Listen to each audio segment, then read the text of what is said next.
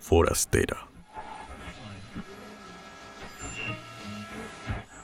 niño de 5 años fue reportado como desaparecido desde el pasado viernes. La madre del menor contó que lo dejó en su vivienda cuando salió. La policía informó esta tarde que una mujer de 42 años fue reportada como desaparecida. Siempre desaparece gente. Pregunten a cualquier policía. Mejor aún, interroguen a cualquier periodista. Las desapariciones son moneda corriente para los periodistas. Las jóvenes escapan de sus casas. Los niños se pierden y jamás vuelven a ser vistos. Las amas de casa llegan al límite de sus fuerzas y cogen el dinero de la comida y un taxi a la estación. Financieros internacionales cambian sus nombres y se desvanecen en el humo de cigarros importados. Algunos de los desaparecidos son encontrados, vivos o muertos. Después de todo, las desapariciones tienen su explicación. Casi siempre.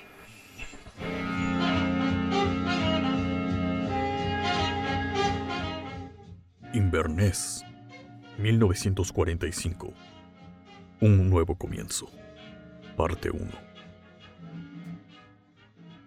No era un lugar proclive a las desapariciones, al menos a primera vista.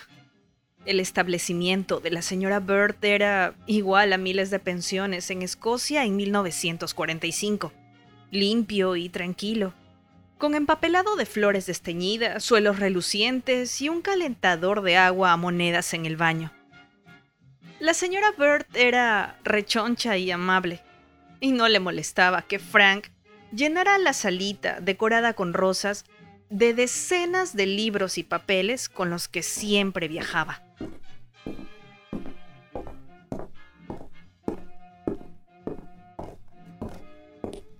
Pero señora Randall, no puede salir así. A ver, déjeme peinarle ese mechón. Así está mejor, ¿sabe? Me encontré con la señora Bird en el vestíbulo. Me detuvo sujetándome el brazo con su regordeta mano y me atusó el pelo. Prima se ha hecho una permanente nueva, que queda muy bien y se mantiene perfecta. Tal vez deba probarla la próxima vez. No me atreví a decirle que la desobediencia de mis rizos era solo culpa de la naturaleza y no se debía a un descuido de los peluqueros. Los apretados bucles de la señora Bird no demostraban tal perversidad. Sí, lo haré, señora Bird. Voy al pueblo a reunirme con Frank. Regresaremos a la hora del té. Salí y emprendí el camino antes de que ella pudiera detectar más defectos en mi desordenado aspecto. Después de cuatro años de enfermera del ejército, disfrutaba de la ausencia de los uniformes y del racionamiento, y me permitía el placer de usar vestidos de algodón de colores vivos, totalmente inadecuados para caminar por los pastizales. En realidad, tampoco había planeado hacer muchas caminatas. Mis ideas se aproximaban más a dormir hasta altas horas de la mañana y pasar largas y tranquilas tardes en la cama con Frank, sin dormir. No obstante, era difícil mantener el espíritu romántico y lánguido con la aspiradora de la señora Bird zumbando al otro lado de la puerta.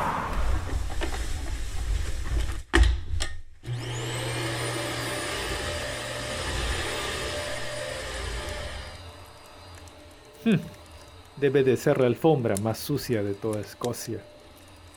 Había señalado Frank esa mañana, mientras yacíamos en la cama escuchando el rugido feroz de la máquina en el pasillo, casi tan sucia como la mente de su dueña. Tal vez deberíamos haber ido a Brighton. Habíamos elegido las tierras altas escocesas para disfrutar de unas vacaciones, antes de que Frank ocupara su puesto de profesor de historia en Oxford. El norte de Gran Bretaña había permanecido alejado de los horrores físicos de la guerra y era menos susceptible a la frenética alegría de posguerra que inundaban otros sitios de veraneo más populares. Y sin hablarlo, Creo que ambos pensamos que era un lugar simbólico para volver a comenzar nuestro matrimonio. Nos habíamos casado y habíamos pasado una luna de miel de dos días en Escocia, poco antes de que estallara la guerra siete años atrás. Supusimos que era un plácido refugio para redescubrirnos mutuamente, sin darnos cuenta de que si bien el golf y la pesca son los deportes al aire libre preferidos de los escoceses, su deporte predilecto bajo techo es el chismorreo. Y en un país tan lluvioso como Escocia, la gente pasa mucho tiempo dentro de casa. ¿A dónde vas? Pregunté cuando Frank bajó los pies de la cama. No me gustaría desilusionar a la pobre señora. Se sentó en el borde de la vieja cama y comenzó a rebotar suavemente para producir un agudo y rítmico chirrido. La aspiradora del pasillo se detuvo de golpe. Después de saltar durante uno o dos minutos, Frank emitió un fuerte gemido y se dejó caer hacia atrás con un estruendo de resortes. Sin poder contenerme, me eché a reír bajo la almohada para no quebrar el azorado silencio del pasillo. Frank enarcó las cejas. Se supone que debes suspirar extasiada, no reírte. Va a pensar que no soy un buen amante. Si quieres suspiros de éxtasis, tendrás que tardar más. Dos minutos no merecen más que una carcajada. Qué mujer tan desconsiderada. He venido aquí a descansar, ¿recuerdas? Vago. Jamás habrá otra rama en el árbol de tu familia, a menos que demuestres un poco más de entusiasmo. La pasión de Frank por la genealogía había sido otra de las razones por las que habíamos elegido las montañas de Escocia. Según uno de los ajados papeles que siempre lleva de un lado a otro, un aburrido ancestro suyo había tenido que ver en algo que había pasado en esta región, allá por el siglo XVIII. ¿O era el XVII? Si termino siendo un idiota sin hijos en el árbol familiar, será sin duda por culpa de nuestra incansable señora Byrne. Después de todo, hace casi ocho años que nos casamos. El pequeño Frank será legítimo, sin necesidad de ser concebido en presencia de un testigo. Si es que lo concebimos. Apunté con pesimismo. Ya habíamos sufrido otra desilusión la semana anterior al viaje. Con todo este aire puro y comida sana, aquí deberíamos lograrlo. La noche anterior habíamos cenado arenque frito. Al mediodía habíamos comido arenque en escabeche, y el fuerte aroma que subía por la escalera sugería que el desayuno consistiría en arenque ahumado. A menos que planees un bis para la virtuosa señora Bird. Sería mejor que te vistieras. ¿No tienes que encontrarte con ese sacerdote a las diez? Es cierto. Demonios.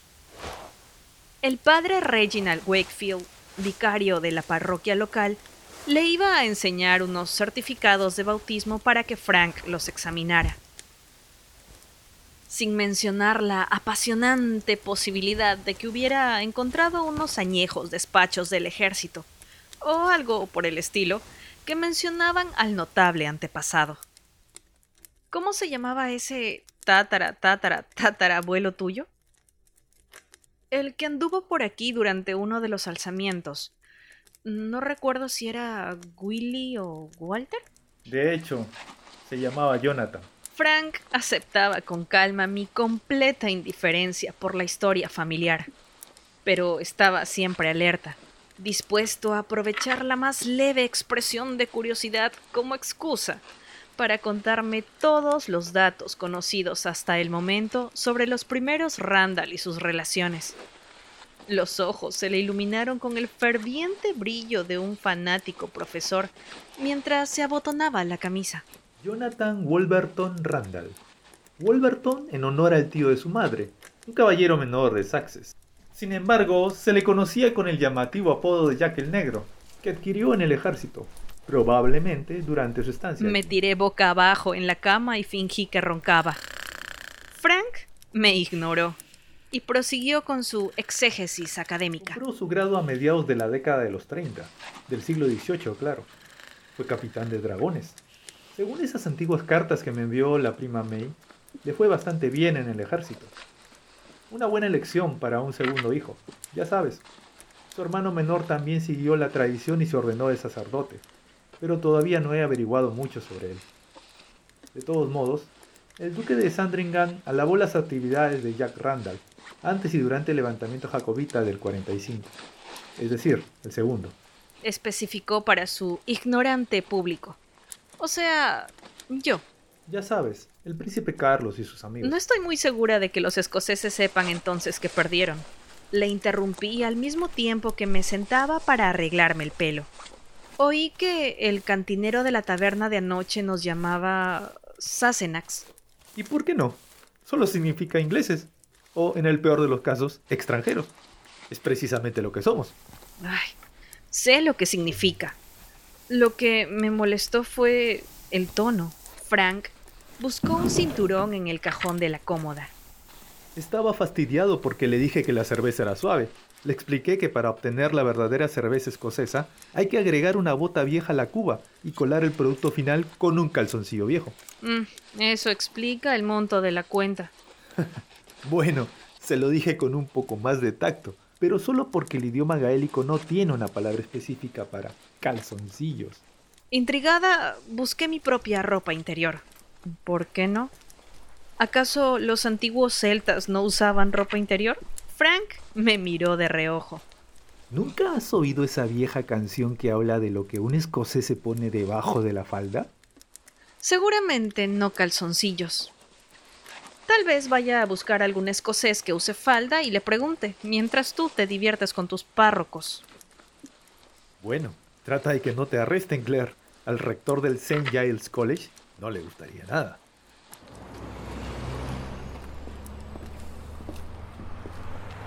No había ningún escocés con faldas paseando por la plaza del pueblo, ni en las tiendas que la rodeaban. En cambio, había unas cuantas personas, en su mayoría amas de casa, del estilo de la señora Bird, haciendo sus compras diarias.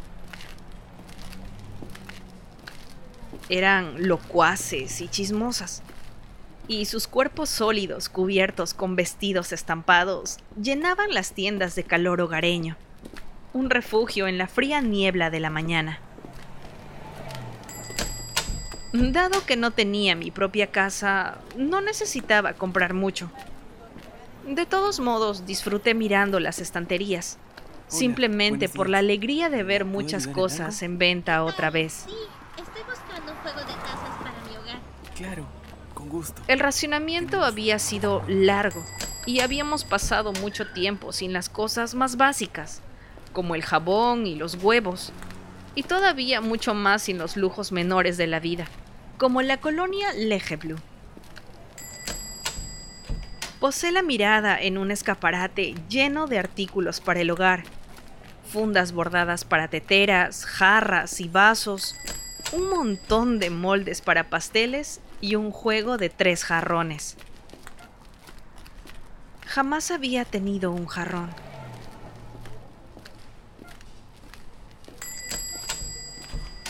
Durante la guerra había vivido en los alojamientos para enfermeras. Doctor, Enfermera Randall, dígame. Primero en el hospital de Pembroke y luego en uno de campaña en Francia. aplicaré un torniquete. Por favor, sosténganlo fuerte. Pero incluso antes que eso, jamás habíamos estado en un sitio el tiempo suficiente como para justificar una compra así. Si hubiera tenido un jarrón, pensé, el tío Lamp lo hubiera llenado con restos de cerámica antes de que yo hubiera tenido tiempo de poner un ramo de flores. Quentin Lambert Beecham. Sus alumnos de arqueología y sus amigos lo llamaban Eh, Q. ¿Viste lo que salió en el periódico esta mañana? Sí lo vi, es lamentable que En los círculos académicos en los que se movía y pronunciaba conferencias, lo conocían como el Dr. Beecham. ¿Bajo qué circunstancias encontraron los restos arqueológicos? Bueno, es un hallazgo interesante. Si nos guiamos de las pruebas preliminares, Pero para mí siempre ha sido el tío Lamp. único hermano de mi padre y mi único pariente con vida en aquel entonces.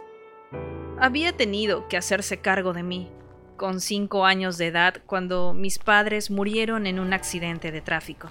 Estamos aquí reunidos para dar el último adiós al señor y la señora Bipcham.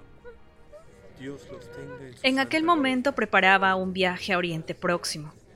Hizo una pausa en sus preparativos para organizar el funeral, disponer de los bienes de mis padres e inscribirme en un buen internado, al que me negué ir de plano. Ay, Claire, Claire. ¿Qué voy a hacer contigo? Ante la perspectiva de tener que soltarme los dedos regordetes de la portezuela del auto y arrastrarme por la escalera de entrada del colegio, el tío Lamb, que odiaba cualquier tipo de conflicto personal, había suspirado con exasperación y arrojado su sentido común por la ventanilla, junto con mi nuevo sombrero de paja del uniforme del colegio. Maldita cosa. Masculló al ver por el espejo retrovisor cómo rodaba alegremente mientras nos alejábamos por el sendero. Jamás me gustaron las mujeres con sombrero. Una cosa, no puedes jugar a las muñecas con mis estatuillas persas. Cualquier cosa menos eso. ¿Está claro? Yo había sentido satisfecha y lo había acompañado a Oriente Próximo, a Sudamérica y a docena de lugares de estudio en el mundo entero. Había aprendido a leer y escribir con los borradores de sus artículos, a acabar letrinas y a hervir agua, y a realizar una cantidad de cosas nada apropiadas para una jovencita de buena cuna. Hasta que conocí al apuesto historiador de cabello oscuro, Hola. ¿qué que tal? vino a consultar al tío Lamb sobre la relación de la filosofía francesa con las prácticas ¿Se encuentra religiosas egipcias. Quentin? Si gustas, puedes esperarlo un momento. Incluso después de nuestra boda, Frank y yo llevábamos Cargando a la vida nómada de los umbral de la académicos puerta. jóvenes, entre conferencias y pisos provisionales. Nótese de último minuto. Reino Unido, Francia y los países de la Mancomunidad de Naciones ha declarado la guerra a Alemania. Repetimos, se ha declarado la guerra a Hasta que el inicio de la guerra envió a Frank a adiestramiento de oficiales y a la unidad de inteligencia del MI6 y a mí a la escuela de enfermería.